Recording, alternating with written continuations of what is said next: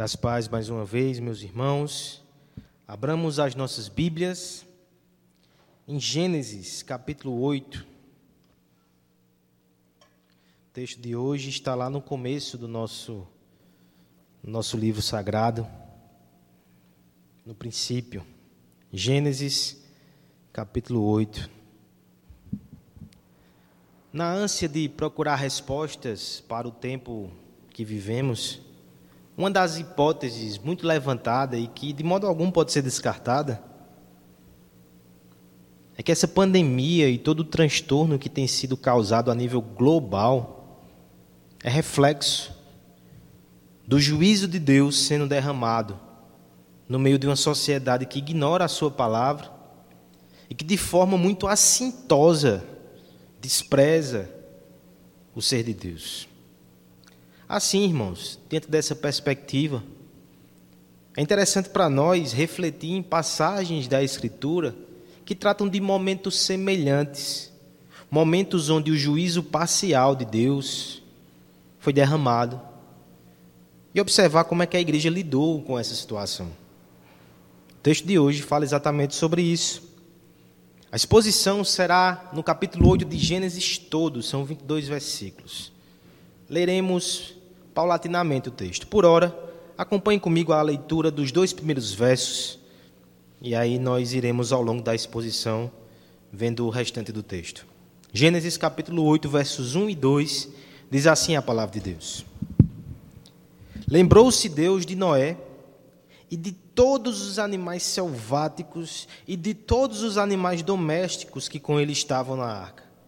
Deus fez soprar um vento sobre a terra e baixaram as águas. Fecharam-se as fontes do abismo e também as comportas do céu. E a copiosa chuva dos céus se deteve. Vamos pedir mais uma vez por iluminação e graça para essa noite?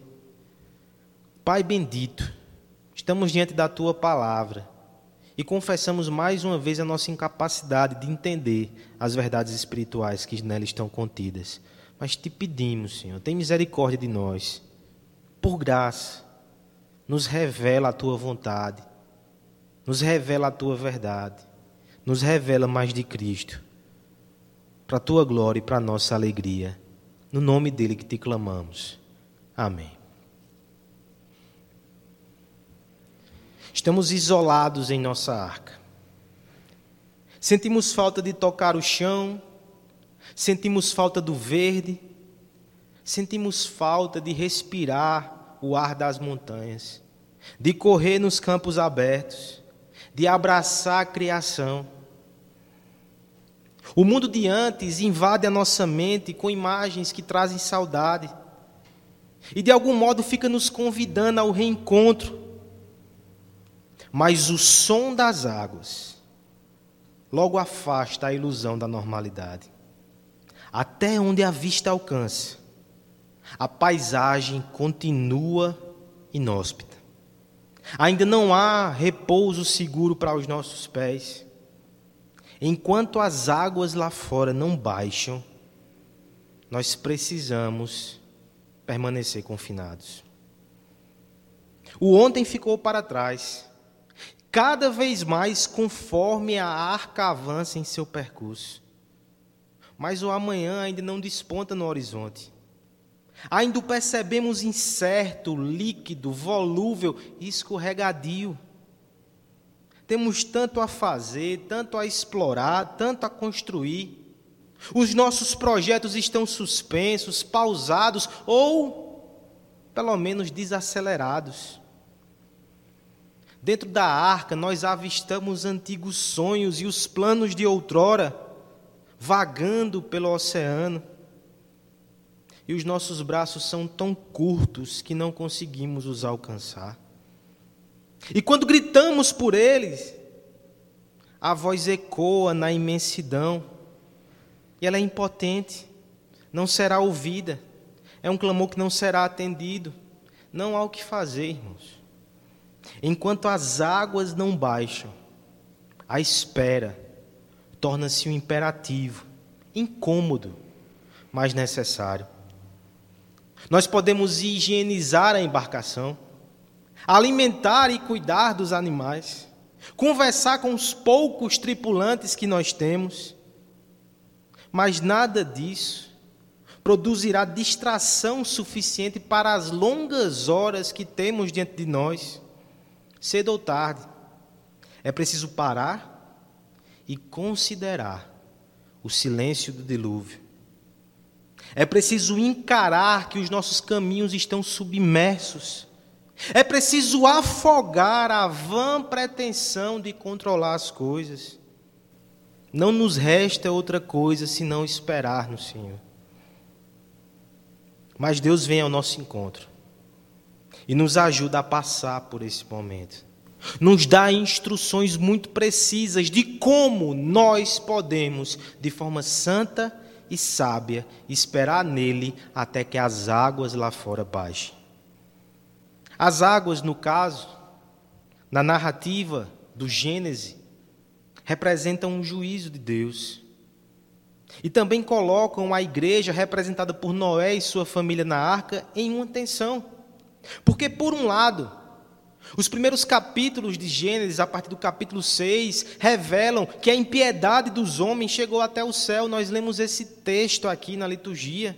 E o Senhor resolveu limpar a terra dessa impiedade, havia ultrapassado o limite da sua tolerância, o juízo de Deus foi derramado. Mas em meio a esse juízo, também houve graça e misericórdia. Noé e sua família acharam graça diante de Deus, e como representantes do povo de Deus e da santa semente, foram poupados e comissionados para dar continuidade ao plano de redenção. Eles dividem a cena, mas a situação deles são totalmente diferente daqueles que estão fora da arca. Aqueles que por mais de cem anos zombaram de Noé, que recebeu a palavra do Senhor e ficou construindo a grande embarcação. Mas um dia, as comportas foram abertas e a fé de Noé foi vindicada. Finalmente, a terra estava mergulhada, a vida estava pausada. Enquanto a mão do Senhor pesava sobre a criação, o povo de Deus estava confinado, esperando o dia em que poderia sair do confinamento e recomeçar a sua vida debaixo do sol. É aqui que nós nos encontramos com Noé e com a igreja do Antigo Testamento. E por analogia, no capítulo 8 de Gênesis, nós veremos como deveremos nos portar enquanto as águas do juízo baixam. Nós veremos que devemos esperar lembrando de três verdades preciosas. O verso 1 até o verso 5 nos mostrará que devemos esperar no Senhor, lembrando que Deus não esquece o seu povo. Dos versos 6 até o verso 19, veremos que nós devemos esperar, lembrando que Deus conduz o seu povo. E por fim, nos versos 20 a 22, veremos que devemos esperar as águas baixarem, lembrando que Deus se agrada do seu povo. O tema da nossa exposição, portanto, nessa noite é: enquanto as águas não baixam. Como nós devemos esperar?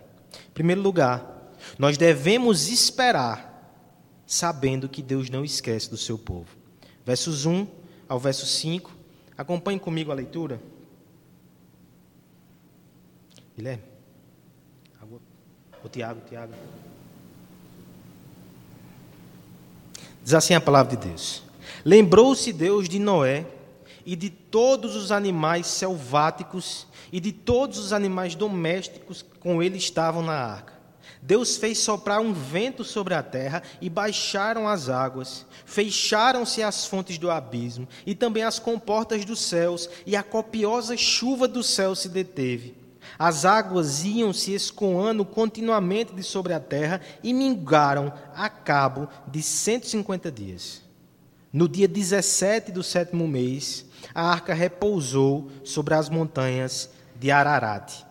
E as águas foram minguando até o décimo mês, em cujo primeiro dia apareceram os cimos dos montes. O mar é símbolo de distância. Ele nos afasta da terra firme e nos mergulha na solidão do oceano. Quando tudo ao redor é água, e quando o azul está debaixo dos nossos pés e também acima das nossas cabeças, a sensação de ser somente um grão, ela cresce. Quem dará conta de um pequeno pó perdido no meio da imensidão? O chão debaixo dos pés se foi, a ilusão de grandeza também. Mas esse sentimento de solidão não é o fim. Somos pó. Mas Deus não esquece do pó que transformou em homem e dos homens que transformou em filho através de Jesus Cristo. Nosso texto, ele fala sobre uma situação que é transformada. Mas não nos fala de uma situação que é transformada repentinamente. Na verdade, o tempo aqui é algoz de Noé. Esse homem teve uma relação complicada e desafiadora com a ampulheta. 100 anos, mais de 100 anos, 120 anos construindo uma arca debaixo de zombaria. Finalmente é vindicada a sua sanidade, realmente veio o dilúvio. Mas não pense que a situação com o relógio ficou mais fácil de administrar. 40 dias, 40 noites de copiosa chuva, e lá estava Noé e sua família com os animais dentro daquela arca. Mas você pensa que foi só isso, irmãos? O final do capítulo 7 diz que a terra ficou totalmente submersa por mais 150 dias. Veja que situação. Quanto tempo este homem não estava esperando? Será que as coisas não vão voltar ao normal? O que será que Deus tem para nós depois que isto passar? Quando isto vai passar? O tempo só militava contra o coração do servo de Deus nessa circunstância. O mero fluxo dos dias não estava ajudando. Era preciso que houvesse uma intervenção direta de Deus. Senão aquela situação não mudaria. Mas aqui eu lembro do texto sagrado que está lá em Jó 12,15. Deus retém as águas e elas secam. Como alguém já disse, o Senhor que tinha a chave para abrir as comportas, Ele também tem a chave para fechar novamente e reter finalmente o progresso daquele juízo. É a mesma mão que traz desolação que deve trazer livramento. Devemos focar nessas mãos porque aquele que feriu é o único capaz de curar. E foi isso que o Senhor fez. Finalmente as águas começam a baixar, Deus interviu. E por que ele fez isso? Veja o início, começa com um verbo: lembrou-se Deus de Noé. Lembrou-se Deus. Que palavra forte. Aqui nós não devemos compreender que o significado é que Deus estava aí esquecido, foi fazer outras coisas no universo sem fim e esqueceu a terra debaixo d'água, esqueceu Noé.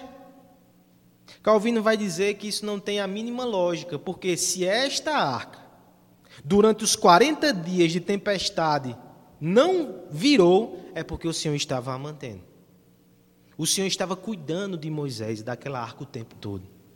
O que significa então esse lembrou-se? O lembrou-se aqui no termo original do hebraico indica alguém que age em consideração a um acerto prévio ou uma promessa. Deus considerou a sua aliança, o seu compromisso pactual, por isso ele agiu. De forma mais trivial, é como o nosso relacionamento com a nossa esposa. Você não esquece que ela está ali, nem esquece que ela é sua esposa. Mas existem momentos que vem à sua mente a lembrança do compromisso, do juramento, da aliança. E você diz: Eu tenho um pacto com esta mulher. Eu vou proceder dessa forma. É exatamente isso que aconteceu. Por causa da aliança, do pacto, do compromisso, Deus interviu. Veja os detalhes desse texto. Deus lembrou de Noé. Primeiro vem Noé, porque ele é o representante do povo de Deus. Após ele, os animais. Deus lembra-se dos animais também. Nós devemos lembrar. Provérbios vai dizer que o justo cuida dos animais, mas perceba a prioridade aqui: o pacto é com Moisés. Em primeiro lugar, o homem feito à imagem de Deus. Ele é o representante da aliança. E um detalhe aqui que talvez não nos acompanhe na primeira leitura, mas que é lindo e belíssimo. Pelo menos dois comentaristas que eu consultei nos últimos dias que trabalham com literatura, Sidney Greidanos e Bruce Waltke, eles pegam um relato do dilúvio, do capítulo 6 de Gênesis até o capítulo 9 e montam uma estrutura literária, uma estrutura chamada quiasmo, eu já mencionei aqui outras vezes. O quiasmo funciona da seguinte forma: uma cena que está no começo, a cena A, ela tem relação com a última cena, A e A. Depois, a segunda cena tem relação com a penúltima. E assim vai, com essa correlação, até que a gente chega no centro da narrativa, o centro do quiasmo. E ele sai fazendo essa ponte entre Gênesis capítulo 6 e até Gênesis capítulo 9. Por exemplo, no início, a informação que Deus está irado contra a humanidade pecaminosa. Lá no capítulo 9, no final, diz que agora Deus está pacificado. Olha a relação. A segunda cena diz que Deus promete que as águas vão ser derramadas. Cercando o texto, na outra ponta, vem Deus fazendo com que as águas baixem. E assim vai. Mas sabe qual é o centro desse texto? O centro desse quiasmo, o ponto mais importante teológico. Gênesis, capítulo 8, verso 1. Lembrou-se Deus de Noé. Sabe o que isso significa para mim e para você? Que tantas vezes nós abordamos o relato de Gênesis, do dilúvio, com a ênfase na ira de Deus, como se essa fosse a mensagem principal, o juízo do Senhor, e não é. O juízo está aqui para salientar esse verbo. Lembrou-se de Noé. É o pacto, é a graça. O juízo está ali para evidenciar a graça de Deus para com aquele homem, para com a sua família e para com o seu povo que estava ali representado. Que verdade preciosa, irmãos! O juízo de Deus ao nosso redor, ele avisa sim ao mundo que Deus está para julgá-lo, mas ele avisa acima de tudo que há um povo que tem uma aliança com ele, que ele lembra desse povo e que ele cuida desse povo.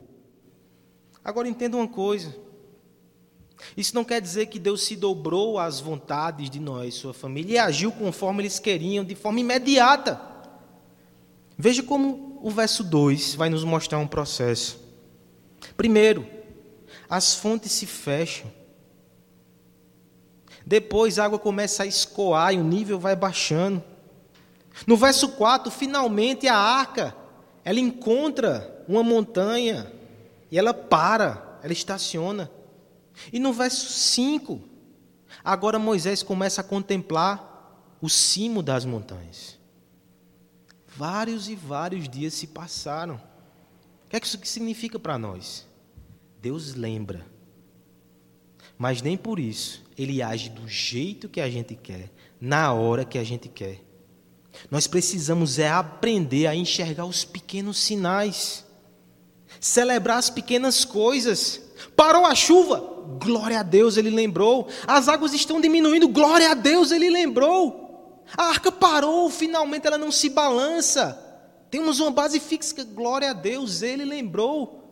Olha, os picos da montanha começam a aparecer, glória a Deus, ele lembrou. Não despreze os tímidos começos, irmão. Não despreze, inclusive, o tempo do silêncio de Deus. Se ele ainda não falou, isso não quer dizer que ele esqueceu. Quantas vezes nas Escrituras grandes intervenções e grandes livramentos são precedidos por silêncio? Êxodo 2,24 nos mostra um povo que foi escravo por anos, por séculos. E de repente o silêncio é rompido. Deus ouviu o seu povo. E Deus levantou Moisés. Finalmente um guerreiro do Senhor que se levanta para libertar o seu povo. E essa libertação é só símbolo, assim como o dilúvio, que aponta para uma libertação muito maior. Depois de silêncio no período interbíblico, não há mais profetas. Um anjo aparece para uma jovem e diz: Deus nascerá de ti, o Messias. E quando a jovem Maria vai cantar, ela diz: O Senhor se lembrou do seu povo e o salvou. É no meio do silêncio que a lembrança de Deus traz de forma tantas vezes discreta, mas que por fim vai encher todo o universo, o grande livramento e a grande intervenção. Isso vale para nós ainda. O seu silêncio não é esquecimento. Muito provavelmente ele só está preparando o ambiente para agir poderosamente e arrebatar o nosso coração de gratidão e de adoração. Como dizia o nosso irmão Calvino, aprendamos, irmãos, a descansar na providência de Deus. Ainda que pareça que Ele esqueceu de nós, por fim, quando Ele nos proporcionar socorro, testificará que o tempo todo Ele foi atencioso para conosco. Enquanto as águas não baixam, nós devemos esperar no Senhor, lembrando sempre que Ele não esquece o seu povo a memória do benfeitor.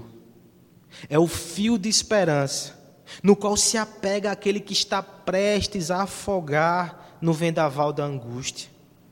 A lembrança daquele que tem força para nos socorrer é a centelha que inflama a alma, que aquece o coração sofrido, que ilumina os passos do cansado.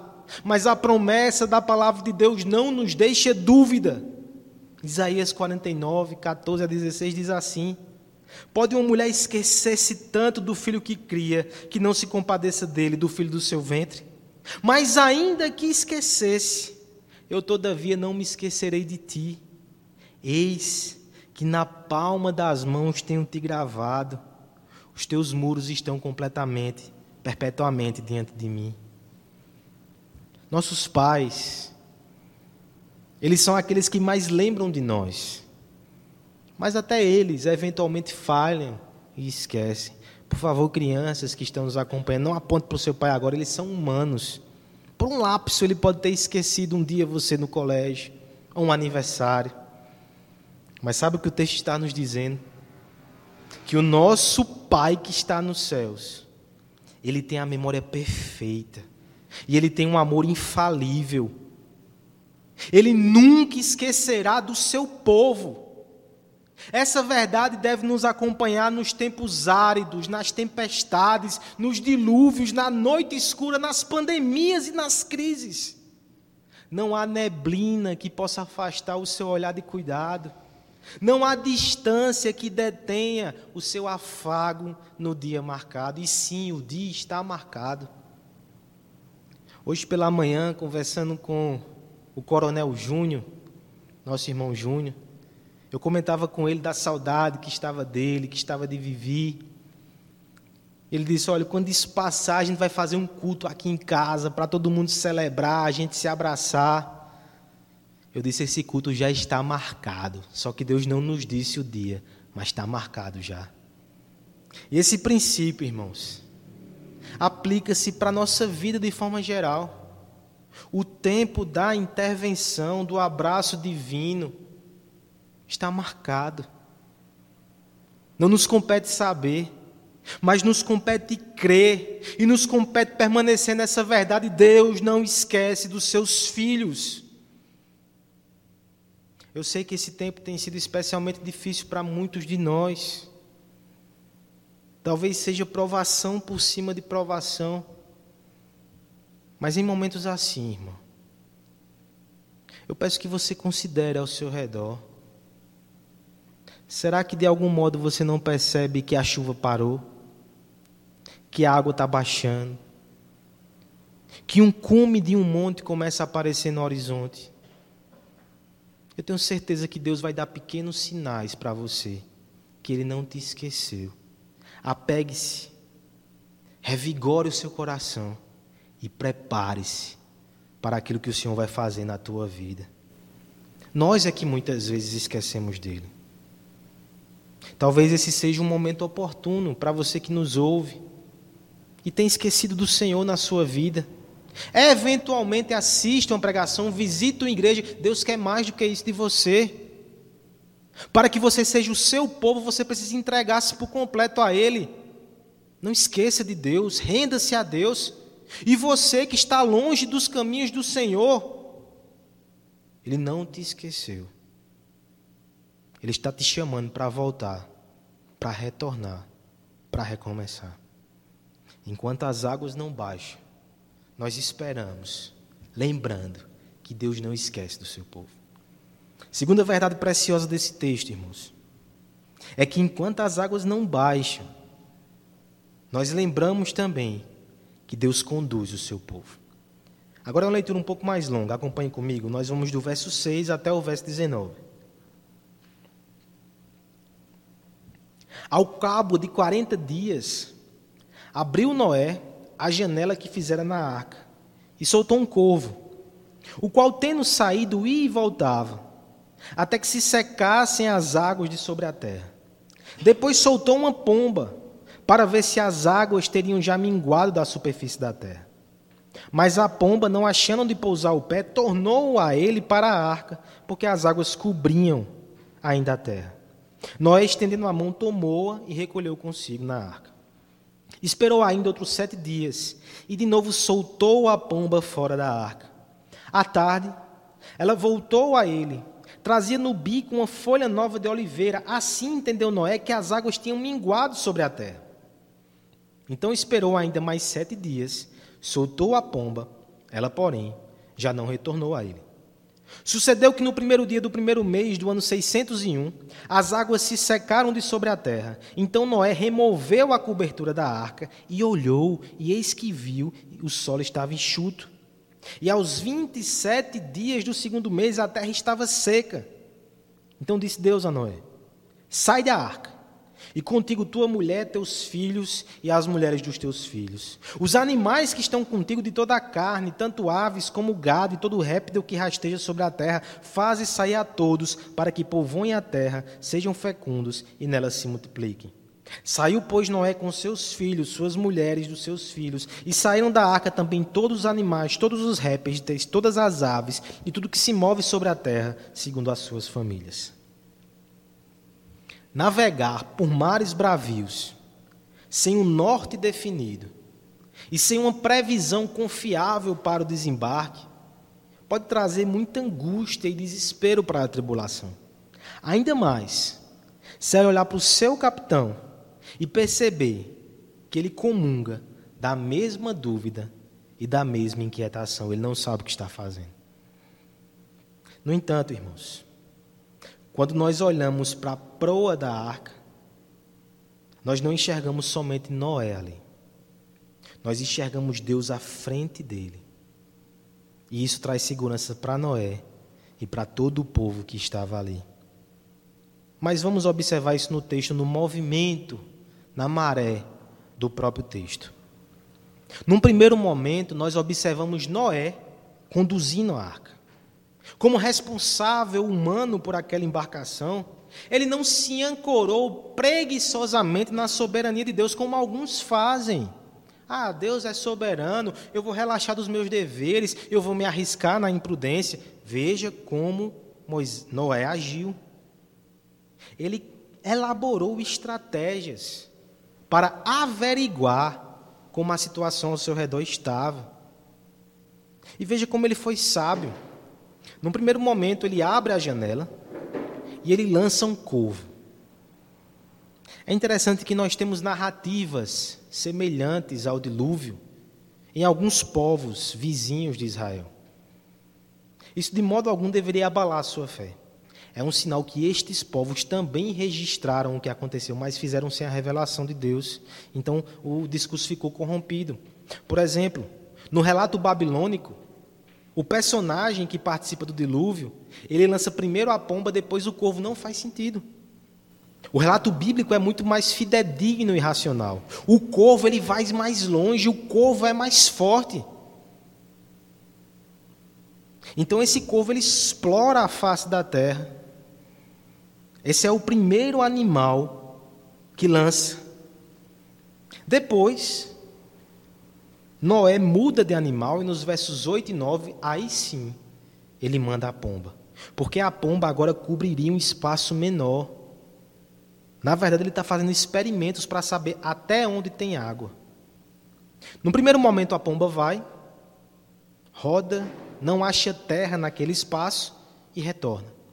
Nós espera sete dias. Perceba a paciência desse homem depois de tantos e tantos meses na embarcação. Ele não se precipita. Ele envia a pomba de novo. A pomba vai e dessa vez traz um ramo de oliveira. E sabe o que Noé entende? Que uma oliveira nova surgiu.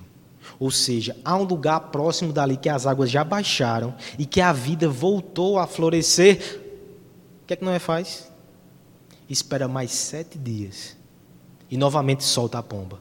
E dessa vez ela não volta mais, ou seja, já havia muito mais lugares que estavam secos.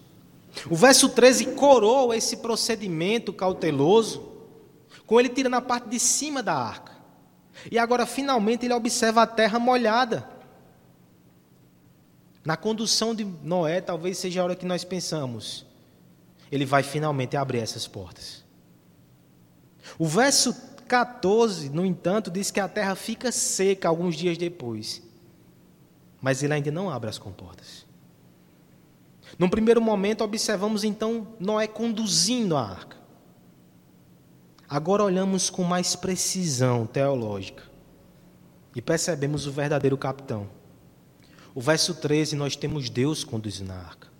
13 e 14, agora sim, Deus diz: abram as comportas. Agora saia, Moisés, com a sua família. Agora saia com os animais enfileirados atrás de ti. Agora saiam e multipliquem e enchem a terra. Essas ordens estão descritas no verso 16 e 17. E nos versos 18 e 19 eles são praticamente repetidos. Nas narrativas bíblicas, isso tem um propósito. É mostrar como houve obediência estrita ao comando de Deus. O que é que nós aprendemos então dessa dupla condução, irmãos? Que por um lado, o servo do Senhor responsável, ele agiu com diligência e prudência. Ele usou meios sábios e cautelosos para apurar a realidade ao seu redor. No entanto, a sua decisão caminhava na mesma direção da ordem divina. A voz final foi de Deus. Mas ela coroou o procedimento do seu servo. De um lado houve prudência e do outro providência de Deus. De um lado sabedoria, do outro a vontade do Senhor que revela a mesma direção. É como Calvino comentando essa passagem disse: Nós não devemos esperar oráculos especiais de Deus para tudo que nós vamos fazer, contudo, o procedimento de Noé e a ação de Deus nos ensina que devemos ouvir atentamente a sua voz na palavra, a fim de que nenhuma das nossas atitudes contrarie o que ele ensina. E ao mesmo tempo devemos buscar o espírito de prudência, de conselho. É a dupla condução. Deus nos conduz através das nossas decisões, ponderações, da prudência, do cuidado, da responsabilidade. E por sua providência misteriosa, ele sai conduzindo todo esse processo. Essa semana eu presenciei isso, irmãos. Nesses dias, na vida dos nossos irmãos, nós temos acompanhado muitas lutas. Ao mesmo tempo, temos acompanhado manifestações da graça de Deus que renovam a esperança no nosso coração. Nós temos acompanhado famílias que precisam tomar decisões. As respostas não são fáceis. Como proceder no meio de tanta dúvida?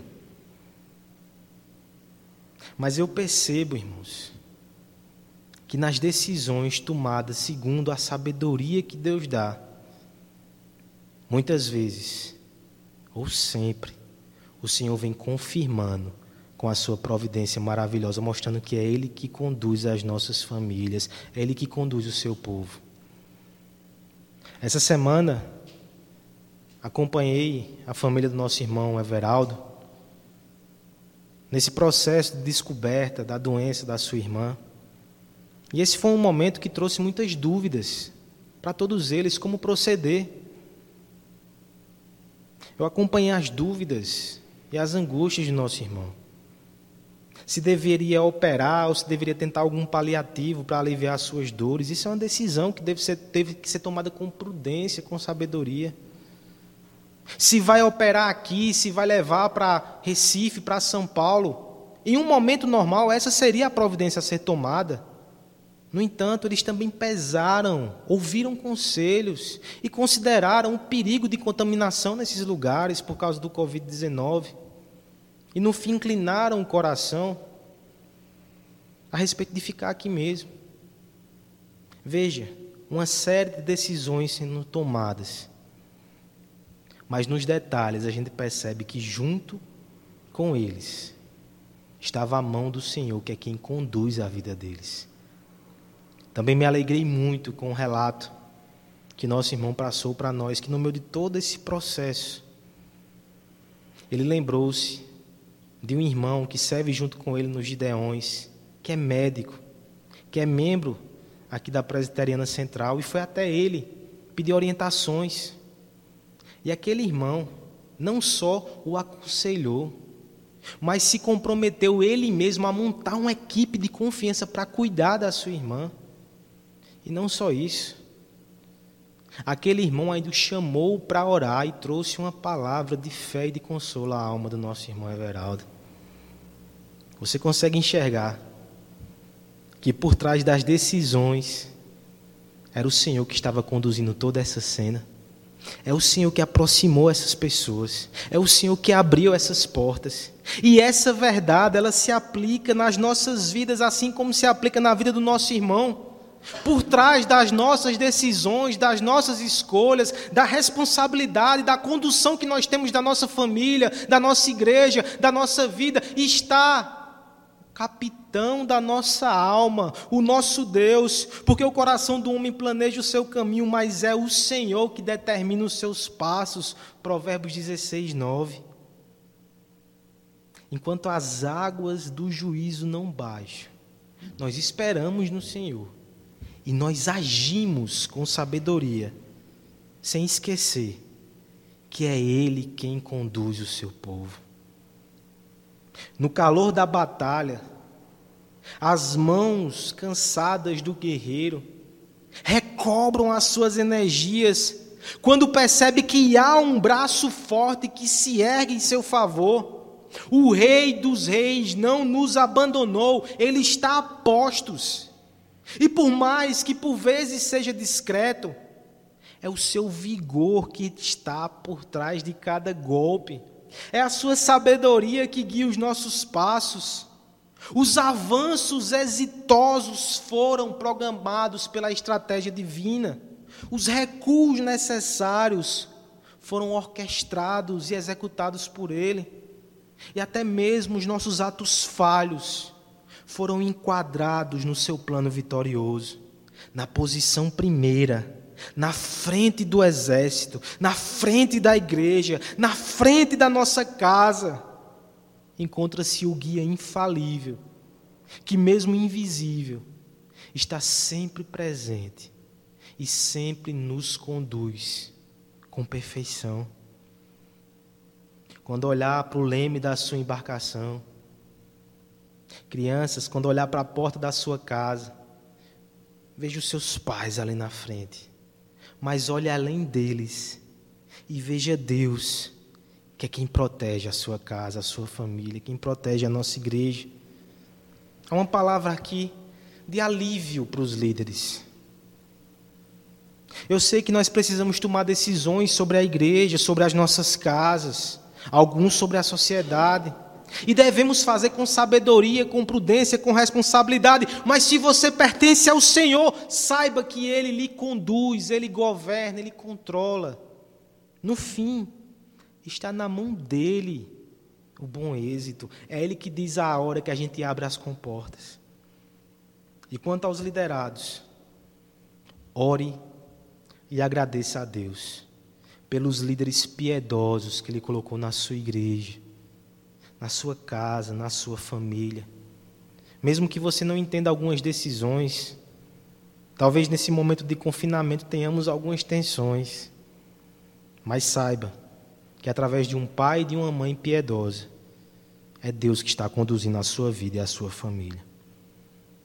E a você que está cansado de andar à deriva nesse mundo, e a você que percebeu nessa tempestade que você não consegue controlar a sua embarcação, venha para Cristo e seja conduzido pelo amor de Deus.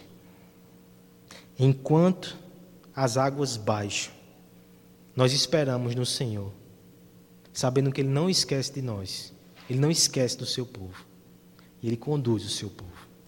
Mas, em último lugar, o texto ainda nos lembra que Deus se agrada do seu povo. Versos 20 a 22, leiamos.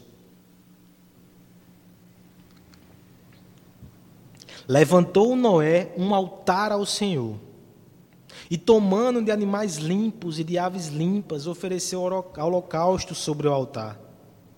E o Senhor aspirou o suave cheiro e disse consigo mesmo: Não tornarei a amaldiçoar a terra por causa do homem, porque é mau o desígnio íntimo do homem desde a sua mocidade.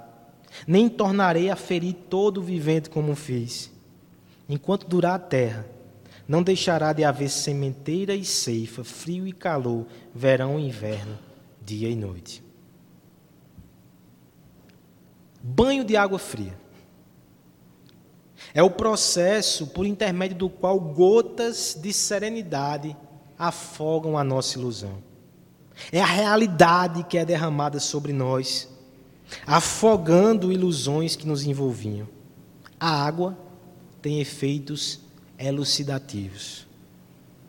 A visão romantizada do mundo, ela não subsiste quando nós olhamos ao redor e percebemos que ele está mergulhado debaixo da ira de Deus.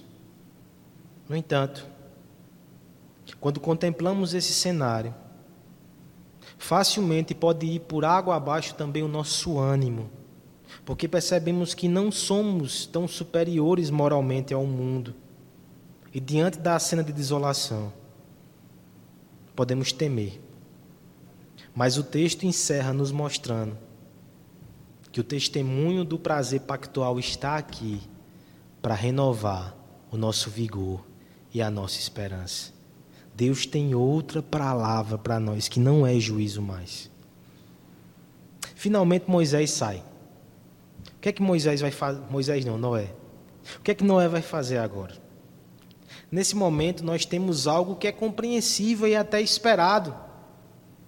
Gênesis 6, 6, 6, 8 nos diz que Noé achou graça diante de Deus. E agora o próprio Noé contempla isso. A humanidade devastada, mas ele sobreviveu com a sua família. É lógico, então, que a primeira coisa que ele faça seja render graças a Deus. Ele faz um altar, ele prepara um holocausto, ele presta sacrifício ao Senhor, ou seja, ele cultua o Senhor. Esse é o primeiro ato, cultuar a Deus. E eu me lembro de uma pesquisa essa semana. Se tudo voltasse ao normal, qual é a primeira coisa que você faria? A primeira coisa nessa lista estava ir à igreja. Não nos compete julgar até que ponto isso é genuíno. Mas veja que é esse impulso no coração, eu quero buscar o Senhor, eu quero agradecer ao Senhor. Eu sei que vocês estão com muita saudade do ajuntamento. Assim que a água baixa, Noé vai cultuar a Deus. Isso é esperado. Mas deixa eu lhe mostrar o inesperado nesse texto. Porque o cenário aqui é desolação por causa do pecado. O texto vai dizer, inclusive, na parte B do verso 21, que Deus entende que o desígnio do homem continua sendo mal desde a juventude, ou seja, o pecado continua. Mas o que mais impressiona é que quando Noé presta aquele sacrifício, o texto vai dizer que o Senhor aspirou o cheiro suave. Essa é uma linguagem levítica. Cheiro suave, numa tradução mais literal, seria cheiro de repouso, ou seja, o coração do Senhor descansou com aquele, aquela oferta. Isso indica, irmãos, aceitação, satisfação, prazer de Deus. Você consegue enxergar a graça aqui? Porque essa oferta aqui não é nada demais. De um lado, Deus revela o seu juízo sobre os pecadores. Do outro, Ele faz o seu amor repousar sobre aqueles pequenos seres ali, aquela família remanescente por causa de um sacrifício. Ele tem alegria naquela família. Sabe isso que, o que deve nos lembrar? Esse sacrifício, esse prazer apontam para uma realidade muito maior. Efésios 5:2 diz assim: Cristo vos amou e entregou a si mesmo por nós em oferta e sacrifício a Deus, aroma suave. O sacrifício de Cristo propiciou o nosso Deus. Ele aspira essa obra e ele olha para nós com graça. Ele olha para nós com amor. Ele olha para nós com satisfação. Eis o meu filho amado e quem me compraz. E aqueles que estão nele são alvo e proporcionam alegria no próprio Senhor, apesar de quem nós somos. Veja, inclusive, que esse amor pactual, essa graça maravilhosa, é o fundamento de uma aliança que é feita aqui. Depois de aspirar, o Senhor diz: Não tornarei a amaldiçoar a terra. E vai dizer: Por causa deste pacto, enquanto durar a terra, não deixará de ter ceifa, sementeira, calor, verão, inverno. Os teólogos chamam isso da aliança da preservação. Deus vai manter a terra para que na terra haja redenção, haja salvação, até que o último eleito seja salvo ele vai preservar esse mundo. Não olhe para a pandemia e diga, gente, está dando errado. Não. A promessa não indica que não haverá desastres. Indica que eles não acabarão com a terra enquanto o Senhor está salvando. Porque Ele ama um povo. Ele está cuidando desse povo. Ele está trazendo esse povo para perto dele. Isso é maravilhoso, não esqueça disso no meio do juízo. Eu me lembro de alguém que certa vez disse que nós nos impressionamos e até pressionamos a Deus quando, por exemplo, uma ponte cai e pessoas morrem. Eu sei que é uma tragédia.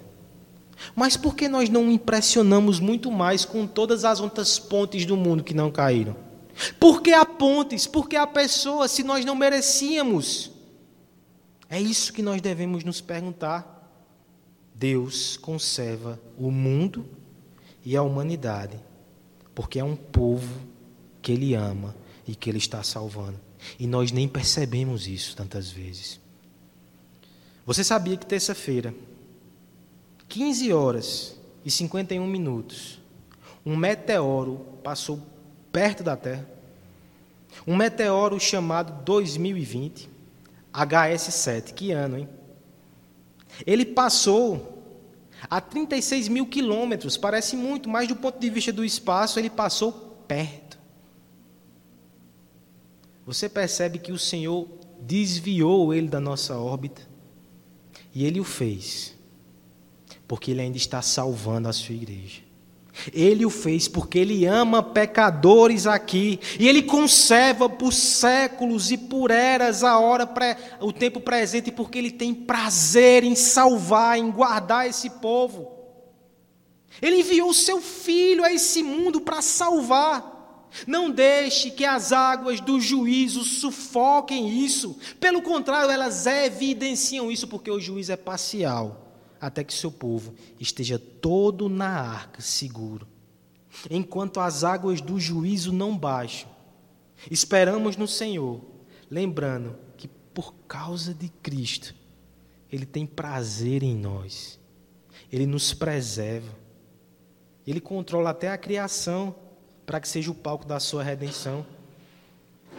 O dia e a noite se alternam com regularidade e precisão, esboçando um movimento perpétuo que parece as batidas de um coração. E a cada novo ciclo, ou a cada novo batimento, o Senhor revela que guarda um povo perto do seu peito. Um povo que na eternidade amou, e um povo que em Cristo ele adotou. Na trama dos dias, ele revela a sua graça salvadora. Folhas, sementes, ondas e ventos movem-se no compasso de uma canção que não é ouvida, mas que é percebida pela fé. Os sussurros amorosos do Redentor conduzem esse mundo criado, a fim de que ele seja preservado, para que seja o cenário da maior história de amor que o universo já conheceu. O Deus crucificado que salvou pecadores para a sua glória. Criança, você quando vai dormir, se pega pensando: será que amanhã vai ter outro dia? Será que o sol vai raiar? Não é comum fazer isso, nós sabemos que vai ter outro dia. Porque o Senhor prometeu. O Senhor fez um pacto. E cada vez que o sol aparece, Ele está lembrando que Ele ama e que Ele protege a sua igreja. Irmão, irmã, você que vai encarar esse mundo amanhã, que vai precisar sair da sua casa. Talvez você vá para um lugar extremamente angustiante, talvez seja um hospital onde você trabalha. Quando sair de casa, olhe para o sol. Olhe para uma pequena árvore, uma pequena planta que germina e lembre que há um pacto.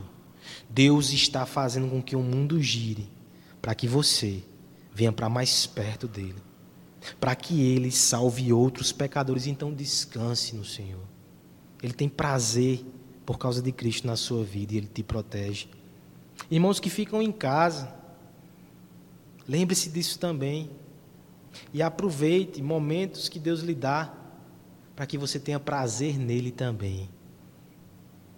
Para que você possa conhecer mais do Deus que está conservando esse mundo por amor aos seus eleitos. E amigo que nos ouve, enquanto você tentar agradar a Deus sozinho, você não vai produzir esse aroma suave. Você só vai produzir pecado. E você só vai atrair para si juízo. Mas por que persistir nisso? Se Deus providenciou um sacrifício perfeito, eis o Cordeiro de Deus que tira o pecado do mundo. Vá até Ele, entregue a sua vida e receba amor e graça. Receba salvação eterna. Repentinamente, irmãos, como no, nos dias de Noé, as águas do céu caíram, inundaram tudo aquilo que chamávamos de normalidade. O juízo de Deus está por toda parte.